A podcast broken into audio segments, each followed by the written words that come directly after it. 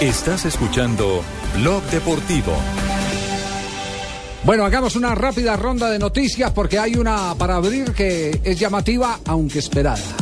Según el diario The Sun de, de Inglaterra, José Mourinho sería presentado oficialmente por el Chelsea a partir del primero de julio como el nuevo entrenador de los Blues. Lionel Messi no se pudo entrenar con normalidad con el Barcelona, es duda para el partido de este fin de semana, sigue en fisioterapia, entonces al parecer eh, la lesión que hizo que no jugara entre semana frente al Bayern, pero que sí le permitió jugar contra el Athletic de Bilbao, sigue viva. Y hay polémica precisamente en Barcelona por eso, Javier. Muchos hinchas están diciendo por qué contra el Athletic sí y contra el Bayern no, por qué lo sacrificaron. Bueno. Hay noticia del tenis, noticia de los de las raquetas más importantes de nuestro país. Alejandro Falla y Santiago Giraldo del equipo Colsanitas, junto a Alejandro González, que es patrocinado por el grupo Argos, arrancan mañana su lucha por un cupo al cuadro principal del Masters 1000 de Madrid. El lunes comienza este, que es uno de los torneos grandes del calendario internacional, en la capital española. Y antes de ir a Noticias contra reloj, les quiero compartir un correo interno que acabo de recibir de Buenos Aires, Argentina. Dicen, volviendo a Guardiola, porque estamos tocando el tema de Guardiola, dice, apareció con una libreta, parado y no estuvo sincronizado con Bonadeo, quien fue el que, el que que lo condujo. el que lo entrevistó. Conclusión, estuve en la charla con Guardiola, pero de ahí no más. Ese es el comentario del pueblo. Los que están haciendo curso para entrenadores salieron más que decepcionados de la charla con Guardiola. La presencia de Pep impacta, cautiva por él, mas no por lo que dijo. Nada profundo en conceptos de fútbol. Este es el resumen de, de- de una persona del fútbol en Argentina.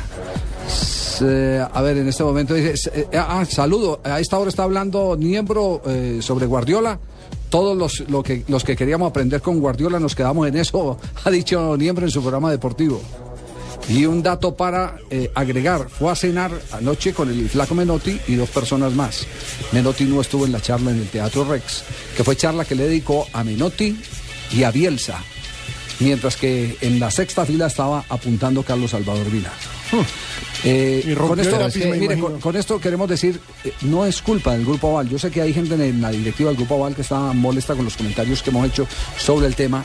La apuesta fue una apuesta interesante, pero el contenido no resultó ni para ellos ni para muchos de los que fueron como eh, la gran expectativa que se había desarrollado eso no es culpa de ellos. Guardiola. Javier, no, eh, no es culpa de ellos. Yo leí eh, en unos diarios españoles y muchos apuntaban que el gran trabajo táctico del Barcelona lo había hecho Tito Bailanova. ¿El que qué, él era qué? el que trabajaba, Tito Bailanova. Lo leí en la prensa española, Sí, que gran parte de ese trabajo. esa versión es Exactamente. Bolillo en su Era época. Bolillo y Por eso más ese mismo Es cantar. ese- no es es- solamente aquí, lo leí en es España. el mismo es el mismo tema el mismo tema siempre el bueno es, me el, regañe, es el- es no. el- el- siempre el bueno es el asistente el asistente es el bueno Dígale a su papá que no lo regañe. puede mandarlos, puede por libertad no me regañe. si quiere fírmeme este poder en blanco y Papá, no me.